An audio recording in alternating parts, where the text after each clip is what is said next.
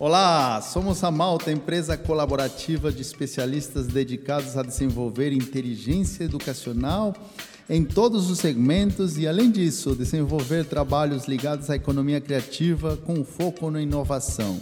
Meu nome é Hugo Eduardo Mesa Pinto e estou aqui para apresentar esse podcast.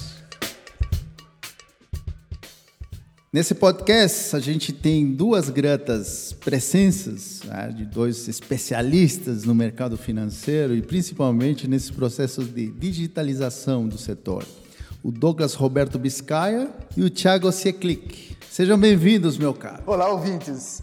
É, quem fala aqui é Douglas, sou formado em Economia, né? E também estou cursando agora um MBA em Inteligência de Negócios pela Universidade Federal do Paraná.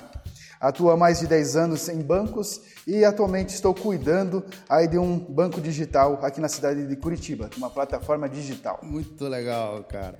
E aí, Thiago, quem é você? Olá, amigos. Olá, Hugo. Eu sou economista, consultor de investimentos, planejador financeiro e dou palestras sobre finanças pessoais. Ah, agora está fazendo até. É, tô, tô. Aí, que legal, Obrigado. que legal.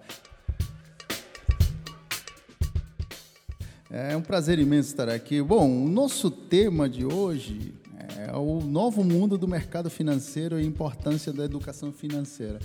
É, Para vocês terem uma ideia, a gente conseguiu juntar dois temas que estão em evidência, porque a gente julga que é fundamental nesse novo mundo, né, ou no mundo antigo também, mas nesse mais do que é, qualquer momento, é falar um pouco sobre o, quais são as mudanças que estão acontecendo no sistema financeiro do ponto de vista de consumidor e, e de oferta de, de, serviços financeiros e qual é a relevância que o cidadão, o consumidor tem em relação ao dinheiro, né? Então, nessa perspectiva, a gente gostaria de começar jogando aqui uma, uma, uma perguntinha. O que está acontecendo hoje no mundo financeiro, meus caros? É interessante a gente pensar o que o perfil do cliente está mudando. Né? A gente vem de uma era digital onde a gente não consegue ver mais sem o telefone. Né? Você pode deixar em casa a tua carteira, mas você não pode deixar em casa teu telefone. Parece que falta alguma coisa de você. E essa realidade ela está caminhando para o sistema financeiro também. A gente passa a ter uma dependência muito maior da, das ferramentas tecnológicas para dentro do sistema financeiro. Hoje você não vai mais no, caixa eletrônico chamar extrato. Você consulta isso na tela do teu telefone. A facilidade que a gente tem hoje de acessar as informações, ela faz com que os bancos de maneira geral eles necessitem desse tipo de evolução também. É, não dá mais para esperar, por exemplo, que as pessoas é, se sintam bem indo num banco pegar uma fila para fazer um pagamento. Isso já está ficando fora de hábito. A internet nos trouxe essa facilidade. Então, o perfil, de maneira geral, dos clientes ele muda. É, e os bancos precisam acompanhar essa mudança. Por isso, a entrada de concorrentes agora, que são as fintechs, as, as empresas de tecnologia que trabalham no serviço financeiro. Elas têm esse propósito. Legal. Douglas, e você que viveu praticamente essa intermediação entre o sistema financeiro analógico, aquele que tinha é, agências, gerentes, é, pessoas que é, batiam carimbo nos cheques, enfim. Claro que você não é tão antigo assim, mas pelo menos a intermediação é. você. E hoje você vê que tu saiu de um, de um, de um mundo que ainda era analógico e que ainda se comporta dessa forma, e hoje você está atuando numa área totalmente diferenciada, onde a questão física é quase relativa. O que, que aconteceu com o sistema financeiro, com os bancos especificamente? Os bancos estão passando por grandes transformações. Na década de 90, era muito fácil é, ver um banco em cada esquina. E hoje esse conceito mudou muito. Né? Hoje surgiram as, as agências digitais que vieram para trazer praticidade e mobilidade também para os clientes. Hoje o maior ativo de um de uma pessoa é o seu tempo. Então, economizando o seu tempo no dia a dia, essa pessoa ela consegue fazer tudo pelo seu celular, realizar suas atividades, fazer todas as suas transações financeiras. Ok, bacana. Mas aí eu gostaria de resgatar uma questão que a gente conversava em off, né? Que é a relação cliente-banco ou cliente-empresa financeira. É, Você me disse que esse processo de digitalização e modernização ele é fundamental, é inevitável, assim como está acontecendo em outros setores, está acontecendo com o sistema financeiro, especificamente os bancos. Mas nós temos uma grande diferença, né? que os benefícios teoricamente atingidos por conta da utilização da tecnologia é, deveriam ser repassados para o cliente, coisa que talvez nesses bancos mais tradicionais que estão se digitalizando, a ideia não é essa, talvez é se digitalizar, adaptar essas novas tendências, mas para aumentar o lucro. E qual é a sua visão em relação a essa relação? A nova tendência de mercado é uma relação ganha-ganha. E isso não é, ainda não é perceptível a, a, no ponto de vista da, da, grande maior parte dos clientes. Tá? O que acontece? É, na medida que o cliente ele hoje abre uma conta numa agência física, depois ele automaticamente vai para um atendimento digital, o custo da tarifa ele mantém-se para esse cliente, não é reduzido. Logo, os bancos digitais, os pequenos bancos que surgiram recentemente, eles vêm com uma nova, uma nova estratégia, uma, uma estratégia de redução de custo. Pra, né? Então, isso automaticamente o cliente passa a não pagar mais tantas tarifas quanto ele pagava antes. Então, essa relação ela tem que ser de ganha-ganha para cada cliente, entre o banco e o cliente. Ou seja, eh, Thiago, é, falaremos um pouco do Uber. É, o Uber veio alterar todo esse sistema de táxis, enfim, né? Uma, causou uma disrupção, como hoje quase todo mundo Revolucionou, né, o segmento. Palavras né, meio estranhas, né? Mas como o velho Schumpeter, quem é da economia sabe, né? É destruição criativa, é criadora, né? Destruição criadora que eu acho mais bonito. É, mas, de alguma forma, trouxe benefícios para o cliente, né? Que teve uma tarifa reduzida, né? Do, do, do mesmo serviço que era prestado e uma agilidade no sistema. É, você acha que isso também tem que acontecer com esse processo de digitalização? Isso deve acontecer. O, o, fato é que, pensando no, na questão Uber, a, a, o consumidor ele trocou muito rápido o serviço antigo pelo serviço novo, pela confiabilidade. No sistema financeiro isso não acontece com a mesma velocidade. O cliente não ganha a confiança na instituição e vai mandar todo o seu recurso do, do dia para a noite. Você não tem essa segurança toda de fazer uma transferência de todo o teu patrimônio para uma instituição que você não conhece. Então a, a bandeira que os grandes bancos carregam da segurança ainda é o que defende muito esse argumento. E o ponto é que talvez falta essa visão dos, dos grandes bancos é, de que o, perfil dos clientes cada vez vai ser mais digital. Isso não, não, é, uma, é uma vertente que não há como a gente brigar. Né? Eu, eu, brinquei com essa mesma conversa há dias atrás, falando é o caso do Silvio Santos. O Silvio Santos sabe que a, os, os telespectadores dele estão morrendo. E o perfil dos clientes tradicionais dos grandes bancos é a mesma questão. Isso vai deixar de ser real. Então, se os bancos não entenderem as pequenas instituições, as fintechs, como de fato é, um novo segmento e uma nova experiência que, que vai ser gerada para o cliente, eles vão ser engolidos de fato.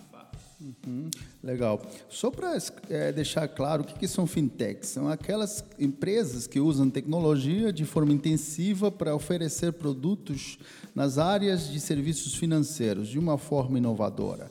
É, na realidade, uma fintech pode ser um banco, no caso, um banco digital totalmente, pode ser um cartão de crédito, Sim. como temos vários. Né, sistema banco. de pagamento só. Sim. Ou uma inovação que resolva problemas no sistema financeiro. E hoje nós temos um investimento muito significativo nessa área.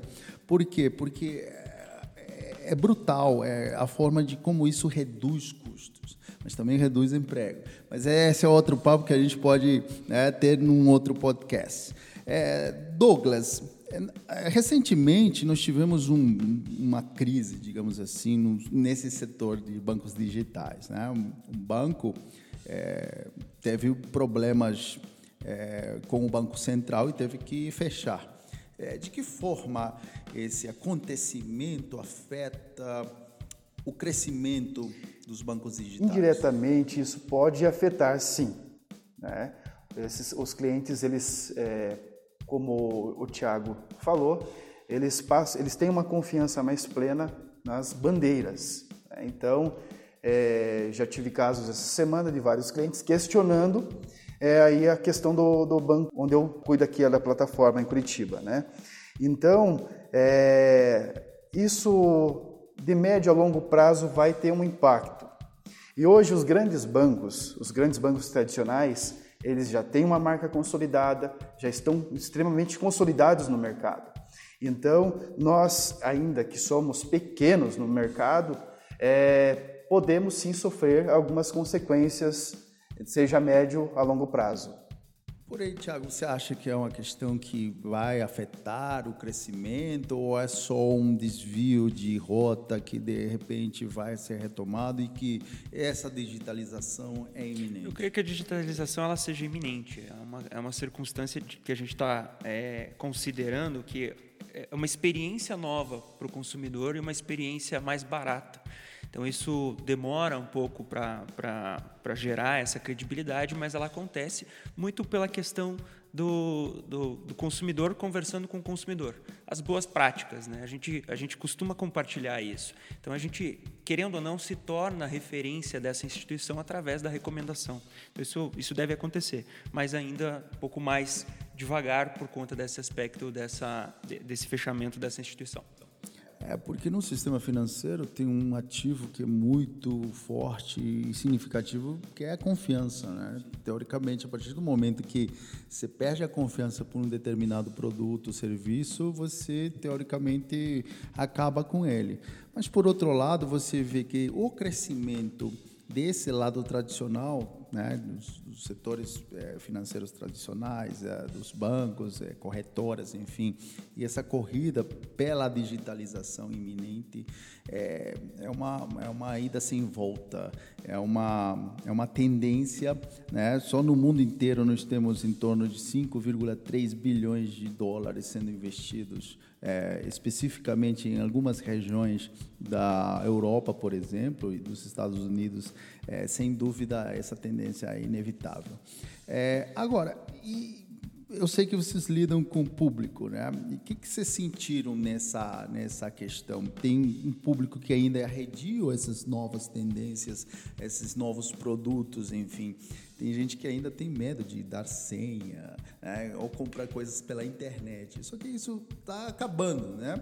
À medida em que, como você falou, é, as pessoas ficam mais as, essas pessoas que já nasceram nesse mundo digital entram no mercado de trabalho e começam a ganhar dinheiro e começam a colocar suas normas, suas práticas, isso acaba. Mas como atender esses dois lados? O lado tradicional, analógico e o lado digital. Acho que esse é o dilema que as grandes instituições estão, estão tentando travar. É como que você mantém o perfil do atendimento presencial, do contato olho no olho com o gerente, mas também atende o público novo que não demanda esse tipo de, de, de cuidado. É, você comentou uma questão que é importante e eu, eu, eu me lembro de uma experiência que eu vivi na época que eu trabalhei né, nos maiores bancos do Brasil, que era justamente a questão da quantidade de acessos. Hoje já é as transações financeiras que são executadas já é maior a parte feita por telefone do que por internet ou mesmo presencialmente. A gente está falando que menos de 5% das transações feitas no Brasil financeiramente elas acontecem no caixa do, do banco, quer dizer, o resto já é online. Né? É, e o que, que eu quero dizer com isso? O banco ele ainda tem a dificuldade de interpretar que a, a experiência que ele tem que gerar para o cliente pela internet tem que ser melhor. Ele entende só que é uma questão de redução de custo.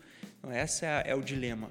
As empresas, as fintechs vieram com a proposta de melhorar a experiência porque elas não têm custo para reduzir. E o banco não. O banco tem esse dilema ainda. Então, é, creio que o caminho ainda seja híbrido, mas isso, as grandes instituições também devem caminhar para um lado extremamente digital no futuro curto aí, talvez.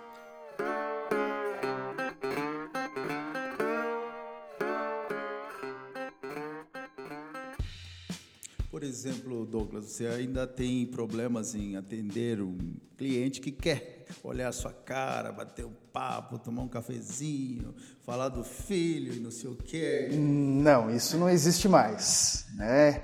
É assim, apesar de ser uma instituição 100% digital, aonde o cliente ele abre a conta pelo celular, ele recebe o cartão na casa dele, ele tem toda uma assessoria diferenciada, é, é um cliente também que valoriza muito a questão da pessoalidade. É uma estratégia diferente dessa, desse banco que eu cuido aqui em Curitiba. Né? É uma estratégia diferente porque que eu falo? Ele valoriza, sim, você pode ser 100% digital, mas também valoriza a questão da pessoalidade. Né? Na hora que o cliente precisa de uma assessoria para crédito, na hora que o cliente precisa de uma assessoria para investimento, qual a melhor tomada de decisão? É aí que eu, eu entro em cena. Né? entro ali, converso com ele via WhatsApp, é, tenho, ou por e-mail, né? qual é a melhor forma dele ser atendido. A partir dali, que a gente definindo a melhor forma dele ser atendido, que a gente sempre vai estar trocando mensagens ou conversando, prestando uma assessoria para ele. Então, o cliente, ele valoriza sim ser 100% digital, mas ele precisa de uma assessoria. E aí é um grande ponto que os grandes bancos falham, porque quando ele leva esse cliente que é, recebe o atendimento físico e de repente, do nada, ele está no atendimento digital, com uma pessoa em um outro lugar que não conhece, que não tem vínculo, ele acaba perdendo mercado para isso.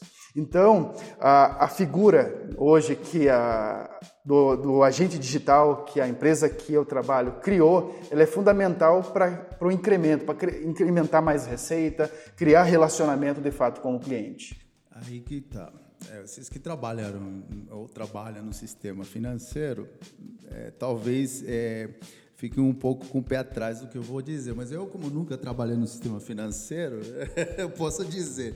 Diga-se de passagem, o, o, gerente de banco nesse sistema tradicional era o pior consultor financeiro que você poderia ter. Sim. Por quê? Porque o cara te oferecia os piores serviços, as piores taxas de retorno para o cliente, né? Mas claro que era uma meta para os bancos. Estou mentindo? Não, você sabe que eu fui consultor de investimentos de uma instituição e um dos meus trabalhos era justamente trabalhar na capacitação dos gerentes para falar sobre investimento. E aí é uma realidade dura, mas a grande maioria dos gerentes eles não tem capacidade técnica para vender os produtos deles. Tá? Eu estou falando, por exemplo, de é, produtos tradicionais, fundos de investimento, CDBs. Você vai pegar casos de gerente que não sabe como funciona a cobrança de imposto de renda desse tipo de produto. E é esse cara que está lá para te fazer uma recomendação de investimento. Então, isso é um, é, um, é um dilema muito grande que as instituições têm. Ela abre um portfólio enorme, põe à disposição de um gerente que tem, além do investimento, tem crédito, tem cartão, tem N produtos para vender e não capacita ele só dá a cobrança. É, essa é a realidade das grandes instituições. Isso me faz lembrar aqueles navios, né, onde tem um cara no bongô lá. e o barco afundando. e o restante remando conforme. É, o gerente era esse. Vamos tocar o bongô. Mas hoje, essa questão, acho que é, quase que diminuiu bastante. Né? Hoje, por exemplo, qualquer cidadão que queira se educar financeiramente tem muito mais condições do que há cinco anos. Né? Antes você tinha que ter um, curso médio, sei lá, ter algumas noções de mercado financeiro, né? saber calcular juros, enfim. Hoje você encontra na internet uma, uma gama de, de informações referentes a, a isso. E esse é um dos seus trabalhos, né, Tiago? Conte um pouquinho mais sobre essa questão. Qual é teu papel perante essa essa questão, tipo, você tem, como que você consegue brecar essa questão chamada confiança do aplicador financeiro e dizer assim, ô oh, Thiago, eu vou te ouvir porque o que tu vai me dizer vai me ajudar a ganhar dinheiro. É, recentemente eu comecei um trabalho de um EAD justamente com o propósito de ensinar finanças pessoais. Vai antes até do assunto investimentos. É, mas dentro das minhas consultorias, o papel é justamente esse: é entender primeiro o perfil, o objetivo, o prazo, antes de falar qual é o tipo de investimento coerente. Porque eu costumo dar um exemplo, né? É igual comprar um carro. Você não, não dá para dizer que o carro bom para mim é o mesmo para você. Existem aspectos que a gente precisa é, observar, seja a questão de desempenho, segurança, conforto. Eu vou priorizar algumas questões e você outras. Investimento é a mesma coisa. A gente precisa entender primeiro os, os objetivos da pessoa para, de fato, fazer uma recomendação. Por isso que a consultoria de investimentos ela é tão delicada e não caberia à mão de um gerente, porque ele vai ter várias pessoas para fazer esse processo, às vezes mais do que ele consegue. Então, a consultoria ela acaba sendo um processo muito é, custoso e demanda tempo, porque é algo extremamente pessoal. Por isso o gerente não vai ter essa competência para fazer mesmo. Tipo um personal trainer. Como se fosse, para montar o treinamento específico para aquela pessoa, de fato. Isso vai me ajudar a ser rico. Vamos fazer. Você acha, querido Douglas, que isso aí seria interessante? Como que esses bancos digitais estão preparados para pegar um cliente, por exemplo, que sabe mais do que é, muita gente comum? Tipo, já chega lá, olha, eu só vou abrir conta se você me oferecer esse investimento, aquele, não sei o quê. Só trabalho dessa forma e não sei o quê. Porque você tem que, é, deve pegar esse tipo de, de clientes. O cliente que vem para o atendimento 100% digital, ele busca ter eficiência em relação ao tempo e redução do custo. Né? São dois pontos importantes. Ele quer evitar ir até um banco e ele quer também reduzir o que ele deixa normalmente aí para as instituições financeiras. Então, em relação a isso, eu acredito que é, os bancos, é, quando o cliente ele vem para o atendimento digital, ele busca facilidades, praticidade no dia a dia dele. Ele quer, ele quer, ele não quer ter a figura ali do, do gerente de, de relacionamento enchendo as paciências dele vendendo produto, né?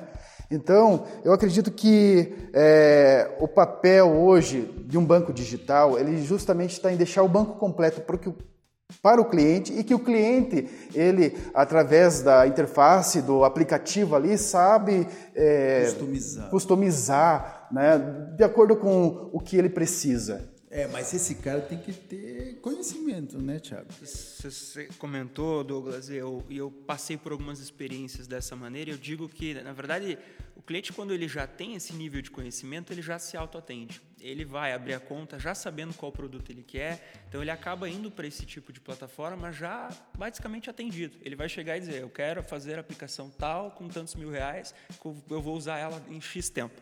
Então esse cliente ele, ele é até mais fácil de atender do que o cliente que não sabe, justamente porque ele demanda muito pouco.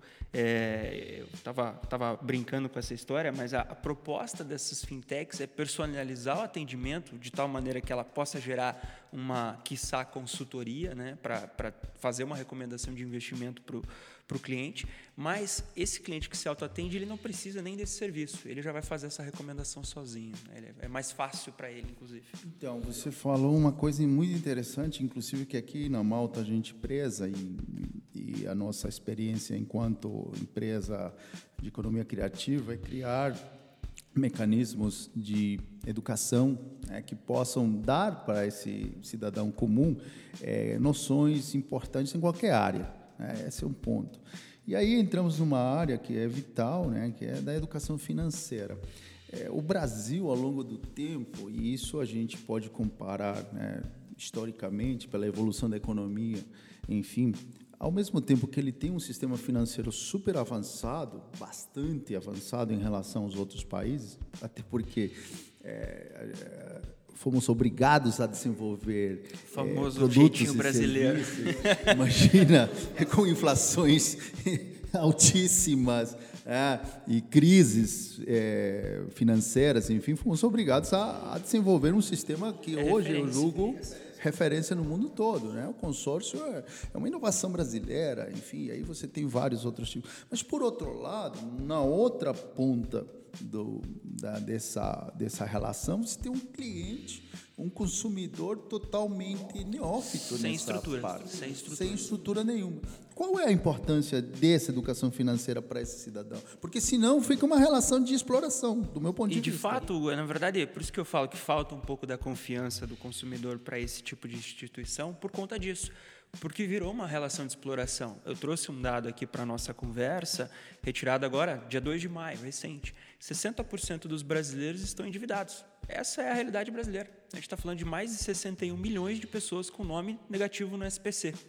Tá? É, dá para dizer que isso é culpa do governo, que isso é culpa da empresa qual, a qual eu trabalho? Não. 76% da dívida dessa pessoa é cartão de crédito. Isso é falta clara de administração. Então eu não posso delegar o meu futuro financeiro para os outros. Eu tenho que assumir essa responsabilidade. Por isso é importante falar de finanças pessoais sempre.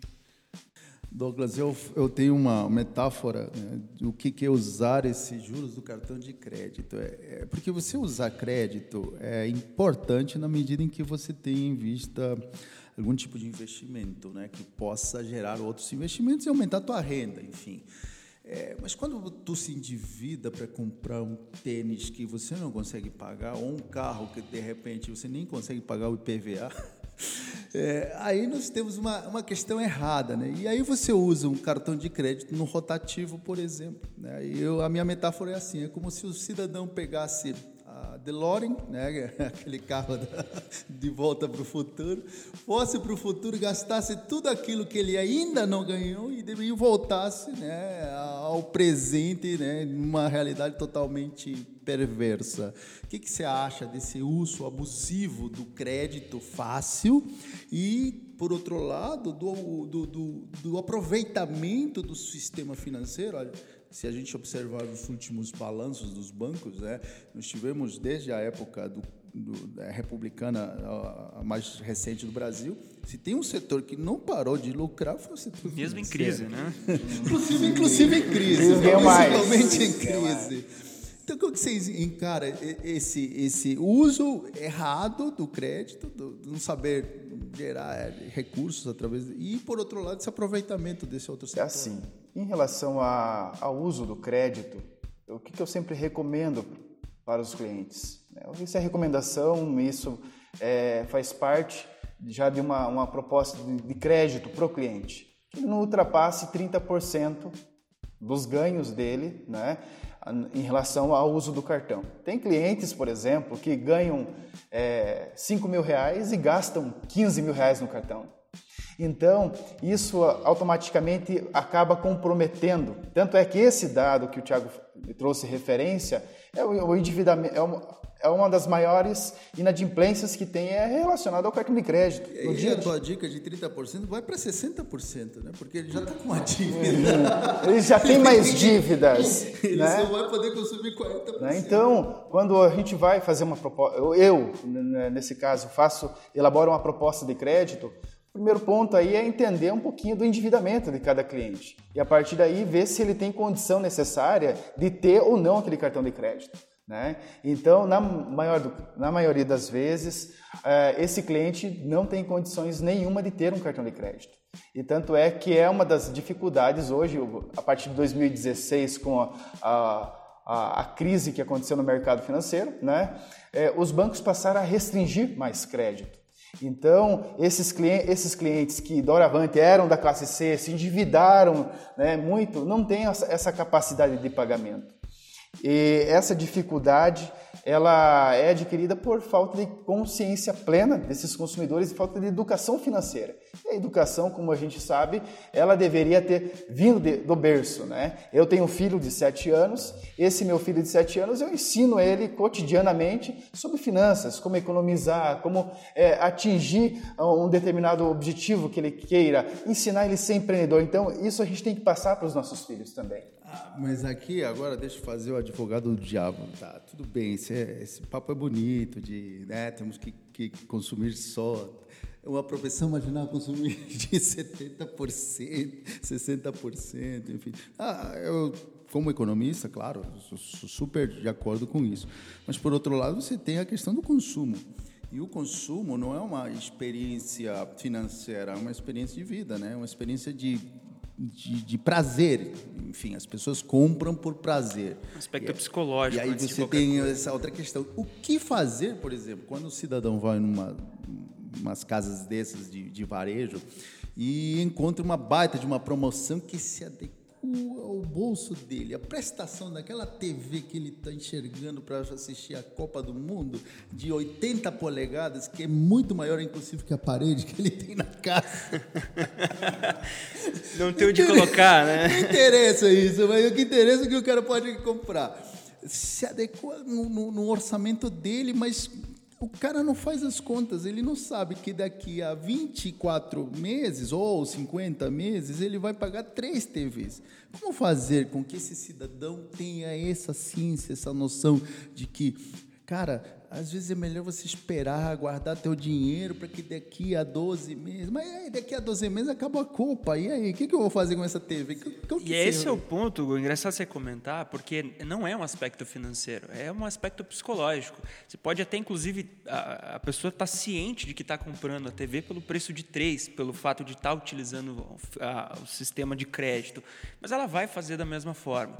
Eu, eu não julgo essa sensação porque é o fato comportamental, é o desejo da pessoa, pode ser o sonho da vida dela. A questão é que a gente tem que deixar claro, quando a gente está falando de finanças pessoais, é que eh, a minha ideia não é limitar o consumo de maneira nenhuma. Eu sou até contra esses modelos que pregam que a pessoa tem que guardar um percentual específico da sua renda, porque isso normalmente não vai funcionar para todo mundo. Tem que virar Dalai Lama também, né, para fazer esse tipo de, de estratégia. De, de estratégia, é, é, é, um engessamento que não, não funciona na prática. Mas o que, que eu quero dizer com isso? É, eu, eu, uso uma frase muito é, já meio batida, mas que é, é, é, a, é a, verdadeira prática da, do, do, mundo das finanças pessoais, que é cada escolha é uma renúncia.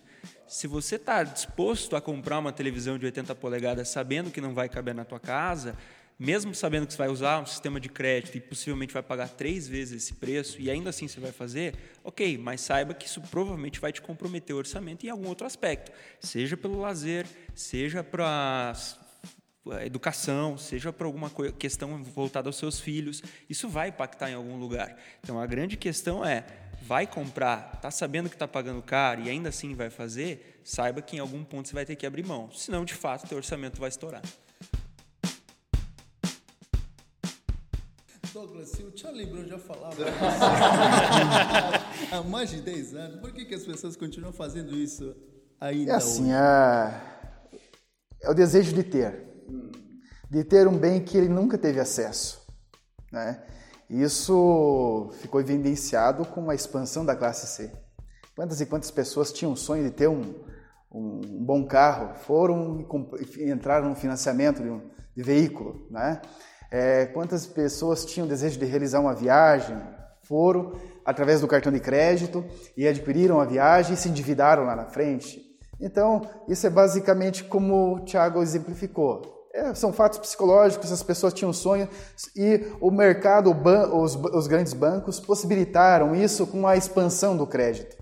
Então as pessoas tiveram acesso e hoje chegamos a esse número de 60% dos brasileiros endividados. Sabe, Hugo, que é uma questão engraçada que eu costumo dizer é as pessoas elas estão tão voltadas para o consumo e, e, e acho que é um aspecto até mais psicológico do que qualquer coisa que a gente começa a se dar o prazer. Pô, eu trabalho tanto, por que, que eu não posso ter? E aí você acaba gerando esse, esse aspecto, né? A gente está vivendo uma, uma realidade cada vez mais consumista e isso vira uma prática. Tem vários gurus da educação financeira que falam você tem que se fazer algumas perguntas antes de comprar o produto. Né? Perfeito. Né? Eu posso, mereço. Eu quero, eu, eu posso, quero. eu preciso, né? Pô, mas se o cara responder que sim, tá ferrado. Dificilmente, dificilmente ele vai responder que não quando ele quer de fato. Quando ele está é, tendencioso a, ele se sabota. Sim, mas tem, é, e acho que esse é seu papel, né, enquanto consultor, é, por exemplo, é, algumas dicas um pouco mais concretas mais, mais realistas. Por exemplo, a, a, minha esposa e eu, nós temos um acordo é, que a gente praticava isso bastante, que a gente não, não consumia, não comprava roupa durante um ano, é, só o mínimo necessário. Temos três crianças, enfim, já viu, né? É, ainda bem que todos são homens, então consegue revezando, reciclar, ecologicamente correto, né? Não precisa gastar. Mas aí entra uma questão, a gente juntava o dinheiro teoricamente que a gente iria usar, gastar durante esse tempo e pegava essa grana para viajar para fora e e mercados que sejam mais baratos e a gente consiga comprar, satisfazer, enfim. Só que é um pouco ruim do ponto de vista prático, né? Porque como que o cara vai deixar de, de consumir se você tem, por outro lado, e aí a gente tem que observar isso pelo lado do marketing, né? Uma indústria brutal, né? Te dizendo, compre batão, compre batão. E, e compre é agora, hoje, exato. É hoje, é só hoje. É só hoje. É. Outro dia eu vi um, uma crítica que se fazia a um youtuber famoso, um, um tal de Felipe Neto, enfim, que ele foi contratado por uma associação de vendedores de brinquedo.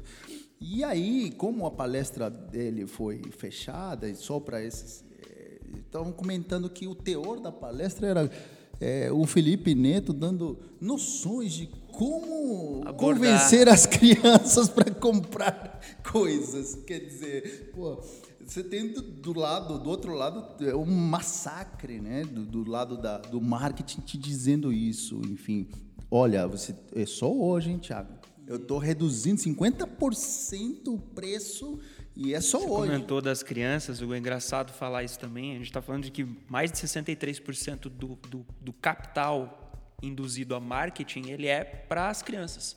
Ele é voltado às crianças, justamente porque elas são o aspecto que gera consumo dentro de casa. Não estou dizendo que o filho é quem gasta, mas tudo que eu compro vai ser baseado em relação ao, ao padrão da minha família. Muito possivelmente, quando você foi comprar um carro, você pensou: bom, eu tenho três filhos. Então, eles influenciam não só na compra direta de brinquedo, de roupa, mas também de carro, de casa, tudo isso é um aspecto direto. Então, a, a, a mídia, ela força muito a, a propaganda infantil por causa disso. Mas você estava comentando a questão é, prioritária e psicológica de, de, fazer esse planejamento é algo que a gente não, não consegue. É, esse é o meu trabalho, é justamente fazer a pessoa perceber que com planejamento é, ela consegue realizar, concretizar aquele sonho dela, que pode ser a televisão, mas da forma mais barata e mais viável para ela. Não necessariamente vai ser naquele momento que a propaganda está dizendo que é 50%. Né? Existem condições que a gente precisa avaliar antes. Mas, de fato, estabelecer um propósito, fazer um planejamento, as coisas tendem a acontecer com mais naturalidade. Douglas, é, aquilo que o Tiago está falando é muito interessante, porque em tempos de, de digitalização, inovação, enfim, a gente está observando também uma redução de postos de trabalho de empresas tradicionais, né, de, de, atividades tradicionais que antes eram obviamente necessárias que hoje não são mais. Por exemplo, eh, as pessoas que trabalhavam numa agência não precisam mais porque é tudo online, enfim, falou que só tem duas agências, enfim, no Brasil todo atendendo um, um número grande. É, nessa perspectiva, você acredita que há um filão interessante para os profissionais da área financeira, da, das finanças, para essa nova é, economia, nesse novo serviço financeiro? Assim, no, em 2017, tive que reformular toda a minha carreira profissional. Né? Com a saída minha da instituição, é, decidi aí voltar a estudar, né? que é o essencial, é o básico, né? para quem quer crescer na vida. E assim, tive que pensar em novas estratégias, tive que reformular minha carreira. Passei por várias situações de pensar em novas estratégias, abrir novos negócios e, e surgiu para mim a oportunidade de representar o banco. Acabei voltando para o mercado financeiro. Né? Então, para mim, veio com o mundo de possibilidades. Esse mundo do empreendedorismo, assim, ele é os seus ganhos passam a ser ilimitados. A hora que você tem a noção de que seus ganhos só dependem de você, você passa a ter uma nova visão de mercado. Passam né? a ser seus também. Exatamente. Ganha. Exatamente. Assim, então, não responde mais a um padrão. Não, não tem mais aquela questão. Eu sempre é, falo assim, você Existe uma diferença em você trabalhar em regime fechado e regime aberto. Regime aberto, você tem novas possibilidades, você tem é, contato com outras pessoas também que têm o mesmo propósito. E você está pensando em novos negócios, inclusive, ligados a essa área, né? Até porque esse novo trabalho não te toma todo não o tempo. Não toma todo o tempo. Então, isso me possibilita novas oportunidades, né?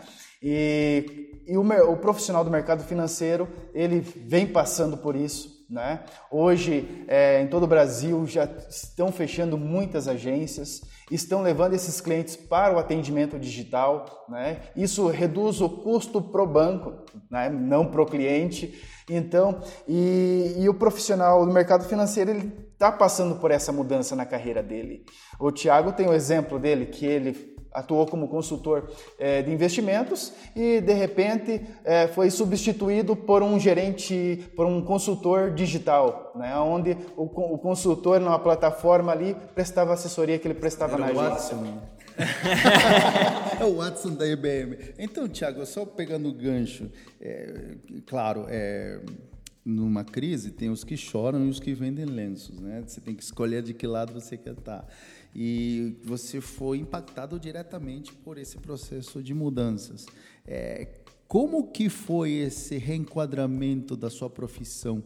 Você enxergou mais como uma ameaça, como uma oportunidade? E que dicas você daria para, assim como você, nós temos um exército de pessoas que trabalham no mercado financeiro e hoje, né, estão também nessa situação. Nessa mesma situação, né? O é engraçado falar essa questão, mas é, olhando pelo aspecto da digitalização, ela não é algo que está acontecendo agora, não é, não é novidade. É, eu não sou tão velho, mas já vivi uma época que o banco tinha terceiro setor, que era o pessoal que trabalhava de madrugada fazendo compensação. É, tem um colega da aviação que, inclusive, levava malote, fazia voos de madrugada para levar malote para fazer compensação. Isso tudo foi se extinguindo ao longo do tempo. A gente deixou de ver é, toda, esse, toda essa massa de trabalho envolvida no processo quando o banco começou a digitalizar as, as funções internas compensação de cheque, transferência de recursos, sistema de pagamentos. É, esses funcionários eles, eles já saíram da instituição bancária faz tempo. E a gente não se deu conta de que isso foi acontecendo. Então, o que vem acontecendo agora para frente não, não, é novidade. As instituições financeiras elas estão cada vez buscando mais a redução de custo e isso vai impactar a folha porque é a parte mais cara da instituição financeira. Eu busquei sempre com muita convicção de que sou um profissional competente, sempre busquei me especializar cada vez mais para ter um diferencial no mercado, mas eu sempre entendi que isso é uma questão de oportunidade, porque o mercado se reinventa. Se, é, se, se, está fechando as portas para o segmento financeiro dessa maneira, possivelmente dentro do próprio setor financeiro abram novas oportunidades. Né? É, quantas carreiras existem hoje que não existiam no passado. Então o mercado ele abre essas oportunidades e foi o que aconteceu com o meu caso. Que tipo de profissional então nós precisamos? Porque convenhamos, tem muitas coisas que hoje são ensinadas em universidades que nem sabemos se vão continuar sendo usados esses conhecimentos. Mas por exemplo, é, se você tivesse que abrir uma startup, já que está na moda esse linguajar, enfim, e captar recursos é, que tipo de negócio você faria? É, eu ainda vejo um espaço muito grande dentro das finanças pessoais. É, Para 2019, a, o MEC aprovou a educação financeira nas escolas, então isso acho que é um nicho de mercado também pouco explorado. A gente tem poucos profissionais com, com essa competência e principalmente com uma linguagem simples para trazer para esse público. Acho que tem uma gama muito nova aí que o mercado não, não vai saber explorar. Então é um espaço aí que dá para trabalhar bastante. No banco, assim, porque hoje a digitalização reduziu o tamanho dos bancos, mas aumentou a terceirização também. Esses bancos precisam muito de fintechs, de empresas que possam dar soluções para esses bancos, né? Que, que você enxerga assim como oportunidade de novos negócios. É, você falou em seguradoras mais digitais. Enfim. Exato. Hoje o mercado ele é muito as fintechs elas têm que ter uma parceria com uma grande instituição por trás. Né? Isso é, nada se constrói. Uma fintech ela não consegue se desenvolver sozinha, até mesmo porque hoje nós temos um sistema regulado pelo Banco Central. Até para a própria captação de recursos, né? Uma fintech não consegue captar tanto quanto um grande banco. Às vezes elas usam os grandes bancos para levantar capital.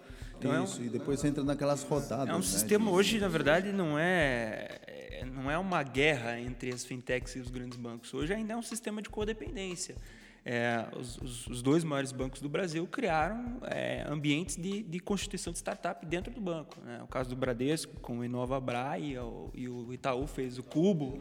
É, então, hoje, as, as, duas instituições, as duas maiores instituições financeiras estão abrindo portas para desenvolvimento de startups dentro da própria instituição. Isso eu acho que é uma maneira de é, agregar serviços que o banco por si só, pela estrutura, não conseguiria, mas também abrir espaço para as startups também se desenvolverem. E tudo, e se a gente observar o sistema financeiro, ele sempre foi pautado pela inovação, né? Por exemplo, a moeda. O que que a moeda é? A moeda é uma inovação, é. é a partir do momento que você tem uma economia em desenvolvimento, você tem uma série de produtos que precisam ser trocados, né? O escambo não dá mais conta. Como que você troca galinha com porco ou batata com, é, com, com tomate, enfim, você precisa de uma unidade de valor. E essa unidade de valor passa a ter um, uma, uma, uma evolução. E hoje nós temos até criptomoedas. Como que vocês se enxergam essa questão das criptomoedas? Bom, esperemos que o Facebook não nos bata. É, as criptomoedas, elas na verdade são o futuro das transações financeiras, né? Elas eliminam todo o custo de intermediação.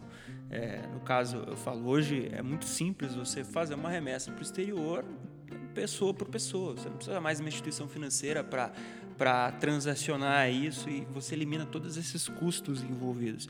Ela facilita a negociação e ela permite com que a gente tenha é, uma, uma leitura mais transparente com relação ao recurso. Né? A gente não está à dependência da emissão de um governo.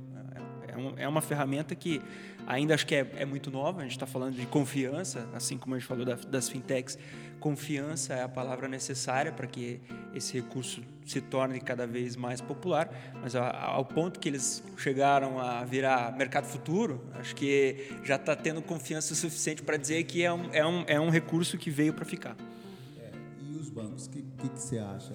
Você acha que os bancos vai ter uma hora que eles vão aceitar as criptomoedas, blockchain? Os bancos vão aceitar. Né? Vão aceitar. É uma tendência de mercado, como disse o Thiago. Não tem como voltar atrás. Acho que na Malta vamos ter que abrir, né, criar uma. Bom, Bom, a gente já está chegando aqui ao final desse nosso bate-papo. Pô, gostei demais, acho que foi muito produtivo, principalmente porque mostrou a evolução do sistema que é tão presente na vida de todos os brasileiros, né, do mundo inteiro, enfim. E eu espero tê-los proximamente, né, em outros bate-papos. Acho importante por exemplo, esse bate-papo sobre educação financeira e sobre dicas de financiamento. Acredito que tem um monte de ouvintes, vários ouvintes, querendo saber como aplicar, por exemplo, qual a melhor aplicação, quais são as dicas dos especialistas, né? E a gente espera. E outra coisa, né? E acho que esse já não dá nem para pensar. Vocês estão convidados, né, aqui na Malta, a criarem cursos, né? E a gente vai criar dois cursos ligados à, à área das finanças pessoais. Tiago, você já está intimado a fazer Opa, esse curso. Conosco, a gente vai lançando na nossa plataforma, né? A ideia é socializar esse tipo de conhecimentos. E você, Douglas, é, essa questão da experiência, dessa digitalização dos bancos, enfim, é, a gente pode falar um pouco sobre carreiras, posicionamento desses profissionais que estão saindo desse sistema antigo para esse novo, enfim. E aí, quais são as, as últimas palavras desse podcast? Eu só agradecer a oportunidade, posso já antecipar, pode contar comigo nesse projeto, estou à disposição para o que vocês precisarem. Se alguém tiver alguma dúvida com relação ao nosso tema, também fique à vontade para nos enviar um e-mail, a gente pode responder sem é problema. Isso aí. Você... Agradeço a oportunidade de poder participar dessa conversa, né? É uma oportunidade de poder compartilhar conhecimentos e, e também aprender aí com cada um de vocês. Muito obrigado, gente. Até o próximo podcast. Valeu aí.